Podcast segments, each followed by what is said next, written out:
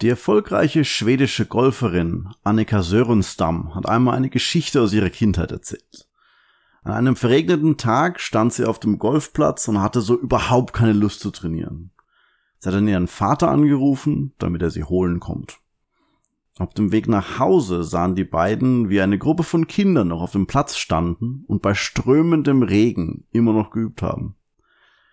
Ihr Vater sagte danach zu Annika, Weißt du, nichts Wichtiges, Annika, aber sei dir bitte bewusst, dass es keine Abkürzungen zum Erfolg gibt. Dieser eine Satz blieb ihr im Gedächtnis und war die Motivation, eine der besten Golfspielerinnen aller Zeiten zu werden. Mit 72 LPGA-Turniertiteln inklusive 10 Majors, rekordverdächtigen 8 Spielerinnen des Jahres Auszeichnungen und 6 Vale Trophies, die der LPGA-Spieler mit der niedrigsten Durchschnittsanzahl von Schlägen in der Saison bekommt. Außerdem ist sie bis jetzt die einzige Golfspielerin, die eine Punktzahl von 59 erreicht hat während eines Turniers. Es gibt viele Zitate über Erfolg und darüber, wie man die Arbeit reinstecken muss, um erfolgreich zu sein. Ich selber glaube auch daran, dass sich harte Arbeit auszahlt. In diesem Fall aber stolperte ich über diese Anekdote, als ich mein Wissen über Katalyse aufgefrischt hatte und musste ein bisschen schmunzeln, weil Katalysatoren sind in Chemie nicht nur eine, sondern die Abkürzung zum Erfolg. Ich würde sogar so weit gehen zu sagen, dass sie die unbesungenen Helden der Moderne sind und des Mittelalters. Und eigentlich für jedes Zeitalter, weil Katalysatoren schon lange bekannt sind. Ich bin davon so sehr überzeugt, dass ich dem Thema Katalyse eine ganze Episode widmen will. Es gibt also tatsächlich Abkürzungen zum Erfolg.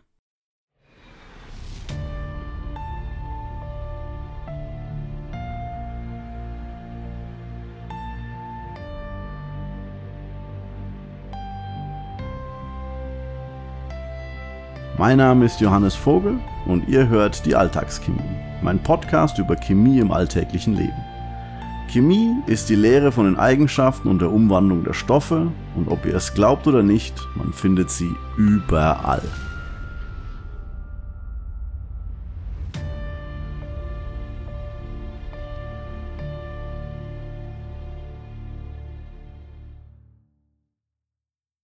Katalysatoren in chemischen Reaktionen sind wie Abkürzungen. Das habe ich vorhin schon erwähnt. Das ist so, als ob man anstatt einmal um den gesamten Häuserblock laufen zu müssen, um zum Supermarkt zu kommen, einfach den Schlüssel rausholt für das Mehrfamilienhaus, in dem dein Bruder jetzt wohnt. Zur Haustür rein, quer durchs Treppenhaus, hinten wieder raus, über den Gartenzaun, durch die kleine Seitenstraße und zack, direkt da. Katalysatoren machen sowas ähnliches für chemische Reaktionen. Sie können eigentlich aus fast allem bestehen, sei es nun Metall, organische Materie bis hin zu Gasen. Außerdem muss ein Katalysator nicht in derselben physikalischen Form sein wie die zu reagierenden Stoffe. Es gibt sehr bekannte Reaktionen, in der man zwei Gase miteinander reagiert in Präsenz einer Metalloberfläche, die dann als Katalysator dient. Katalysatoren können aber auch genauso gut wie die Reaktionsmittel in Flüssigkeit, zum Beispiel Wasser, aufgelöst sein. Und noch vieles mehr gibt's dazu auch. Trotz all dieser Unterschiede haben alle Katalysatoren eines gemeinsam. Sie beschleunigen eine bestimmte Reaktion und sie werden in der Reaktion nicht aufgebraucht. Anders gesagt, der Katalysator kommt so aus der Reaktion heraus, wie er reingegangen ist. Es mag sich verrückt anhören, aber das bedeutet, dass man keine Tonnen an Katalysator dazu mischen muss, sondern eine sehr kleine Menge ist vollkommen ausreichend. Und diese kleine Menge macht die Reaktion um mehrere Größenordnungen schneller. Das ist manchmal so extrem, dass eine Reaktion unter normalen Umständen kaum bis gar nicht passiert und somit nur mit Katalysator realisierbar ist. Nehmen wir mal als Beispiel Margarine. Seit Napoleons Zeiten eine Alternative für Butter. Ein Schritt in der Herstellung von Margarine ist das, ja, ich nenne es jetzt mal Durchblubbern von Wasserstoffgas durch bestimmte Öle, die aus Samen oder anderen Quellen gewonnen werden. Und das alles in einem großen Bottich in der Präsenz von einem metallenen Katalysator. Das Ganze nennt man eine Hydrierung. Falls du aber versuchst, die Reaktion ohne Katalysator zum Laufen zu bringen, muss man sehr, sehr hohe Temperaturen nutzen und den Behälter unter unglaublich hohen Druck setzen, was nicht besonders energieeffizient ist und auch nicht besonders sicher. Margarine wäre also ziemlich teuer.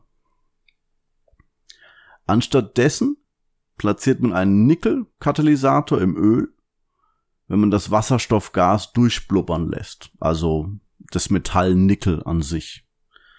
So brauchen wir zwar immer noch hohe Temperaturen und hohen Druck, aber in keinster Form so extrem, wie wenn man unter nicht katalytischen Bedingungen arbeitet. All das, während man nur den winzigsten Teil von Nickel braucht im Vergleich zum Öl. Das war jetzt nur eines von vielen Beispielen. Es gibt Katalysatoren für so viele Reaktionen und viele verschiedene Katalysatoren, die dieselbe Reaktion verschnellern und auch nuanciert verändern können. Sie haben dabei alle eine Sache gemeinsam. Sie verringern die Aktivierungsenergie. Das heißt, die Energie, die es braucht, damit eine bestimmte Reaktion passiert. Eine mögliche Analogie, um das zu erklären, wäre die Aktivierungsenergie als Hürde, die es zu überspringen gilt. Liegt die Hürde höher, muss man mehr Energie aufwenden, um sie zu überspringen, als wenn sie niedriger angesetzt ist. Eine andere Illustrierung ist die Hitze, die es braucht, um ein Ei zu braten. Wenn man das Ei in eine Pfanne mit Öl schlägt, die Pfanne aber nicht auf einer Herdplatte erhitzt, dann hat man ein rohes Ei in einer Pfanne. Hervorragend. Herdplatte aufheizen und schwuppdiwupp wird das Ei gebraten und wird weiß. Beides sind Beispiele für die Energie, die man braucht, um eine Reaktion zu erzeugen. Die sogenannte Aktivierungsenergie. Und jetzt, wie bereits erwähnt, ein Katalysator macht es einfacher, eine bestimmte Reaktion zu erzeugen. Aber wie? Bildlich gesprochen, indem es der Reaktion einen alternativen Pfad ermöglicht, der weniger Energie braucht. Versuchen wir es uns mal auf folgende Art und Weise vorzustellen. Deine Mutter bittet dich, einen 20 Kilo Sack Sand vom äh, Obi zu kaufen. Der Obi ist zwei Kilometer entfernt von daheim und du sitzt noch in deiner Unterhose auf der Couch und spielst Mario Kart. Ja, ich spreche hier als Klischeemann. Ach ja, und außerdem ist gerade kein Auto da. Wie wahrscheinlich ist es hier, also deine persönliche Aktivierungsenergie definiert durch den inneren Schweinehund sozusagen, wie wahrscheinlich ist es, dass du dich aufraffst, anziehst, zwei Kilometer zu Fuß gehst, dann den 20 Kilogramm Sack kaufst, ihn zwei Kilometer zurückschleppst zu dir nach Hause. Dabei verliert man dann noch den halben Tag wahrscheinlich und man hat Rückenschmerzen am Ende. Also nicht wirklich hoch, die Wahrscheinlichkeit. Aber dann, auf wundersame Art und Weise, parkt deine Schwester das Auto, das ihr euch teilt, in der Einfahrt und urplötzlich ist die Hauptbarriere des Schweinehundes, also die Frage, ob du dich zum Anziehen aufraffen kannst und nicht doch lieber noch Rainbow Road auf Zeit spielst, dann in das Auto steigst und losfährst. Bei Obi gibt es dann wahrscheinlich sogar ein Wägelchen, um den schweren Sack zum Auto zu transportieren. Das Auto wurde somit essentiell zu deinem Katalysator, der die Aktivierungsenergie des inneren Schweinehundes gesenkt hat. Und, wenn du fertig bist, wird niemand daran gehindert, das Auto nochmal zu nutzen, um genau dieselbe Sache nochmal durchzuführen. Das heißt, der Katalysator wurde im Prozess selbst nicht aufgebraucht. So, jetzt reden wir schon hier über Autos. Da wäre es ja geradezu fahrlässig, nicht noch auch ein Beispiel aus der Automobilbranche zu haben. Dieser Podcast heißt immer noch Alltagschemie. Wäre schon komisch, wenn ich kein Alltagsbeispiel für Katalyse geben könnte. Und das war so. In den 80ern und 90ern ging die Luftqualität in den Städten steil bergab und der Grund war recht schnell gefunden. Es gab immer mehr Autos auf den Straßen, deren Verbrennungsmotoren viele Schadstoffe in die Luft pusteten. Sehr bekannt, dass es zwei Arten von Treibstoff für Autos gibt, Benzin und Diesel. Die Verbrennungsmotoren der beiden Typen unterscheiden sich aber. Ich werde jetzt hier aber nicht darauf eingehen, sondern nur das, auf das Konzept der Katalyse. Also bitte an die Ingenieure und Autoenthusiasten, Verzeiht es mir, es geht hier ums Konzept, nicht um die Unterschiede zwischen Benziner und Dieselmotoren. Die grundlegende Antriebskraft eines Verbrennungsmotors ist das Verbrennen von Kohlenwasserstoffverbindungen, das ist Benzin oder der Diesel. Das Resultat ist dann Energie, Wasser und CO2, also Kohlenstoffdioxid. Dieser Vorgang wird vollständige Verbrennung genannt. Aber das ist nur ein Teil dessen, was während einer Verbrennung vor sich geht. Eine vollständige Verbrennung passiert nur, wenn genügend Sauerstoff zur Verfügung steht. In einem geschlossenen System wie einem Verbrennungsmotor ist es nicht immer gegeben. Wenn nicht genug Sauerstoff da ist, dann passiert was? Richtig. Eine unvollständige Verbrennung. Die führt zu vielen sehr verschiedenen Ergebnissen.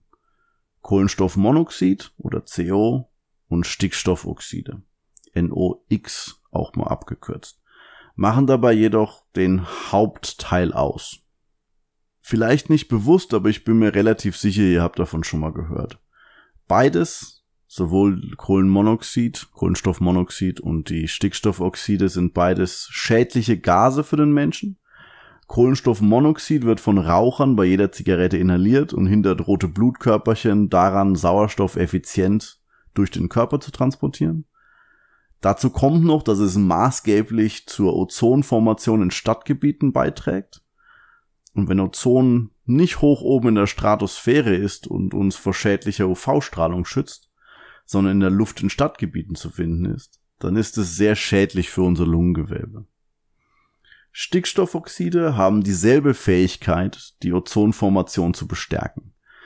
Dazu sind es noch Treibhausgase, die die Erderwärmung vorantreiben und außerdem tragen sie maßgeblich zu saurem Regen bei, der die strukturelle Integrität unserer Gebäude gefährdet und auch eine Gefahr für unsere Gesundheit darstellt. Das alles und noch vieles mehr wurde von diesen nervtötenden Wissenschaftlern gefunden, die gerne eine saubere Umwelt hätten auf Kosten unseres vom Komfort getriebenen Lebensstils. Oh, diese verrückten Wissenschaftler. Die Situation spitzte sich dann weiter zu, als Politiker weltweit die Autohersteller dazu aufforderten, zu reagieren. Es stellte sich dann auch recht schnell heraus, dass es möglich ist, den Verbrennungsprozess zu verbessern mit Katalysatoren. Um genau zu sein, mit zwei oder drei verschiedenen Katalysatoren.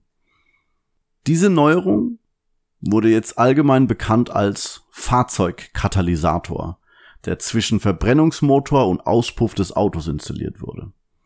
Es fing an mit einem sogenannten Zwei-Wege-Katalysator, der die produzierten Kohlenstoffmonoxide in Kohlenstoffdioxid umwandelt und den Treibstoff damit fast vollständig in CO2 und Wasser verwandelt. Das löste das Kohlenstoffmonoxidproblem. Dann kam der Drei-Wege-Katalysator, den kennt man generell mittlerweile als der Drei-Wege-Cut, wie die abkürzungsverliebten Deutschen es gerne nennen.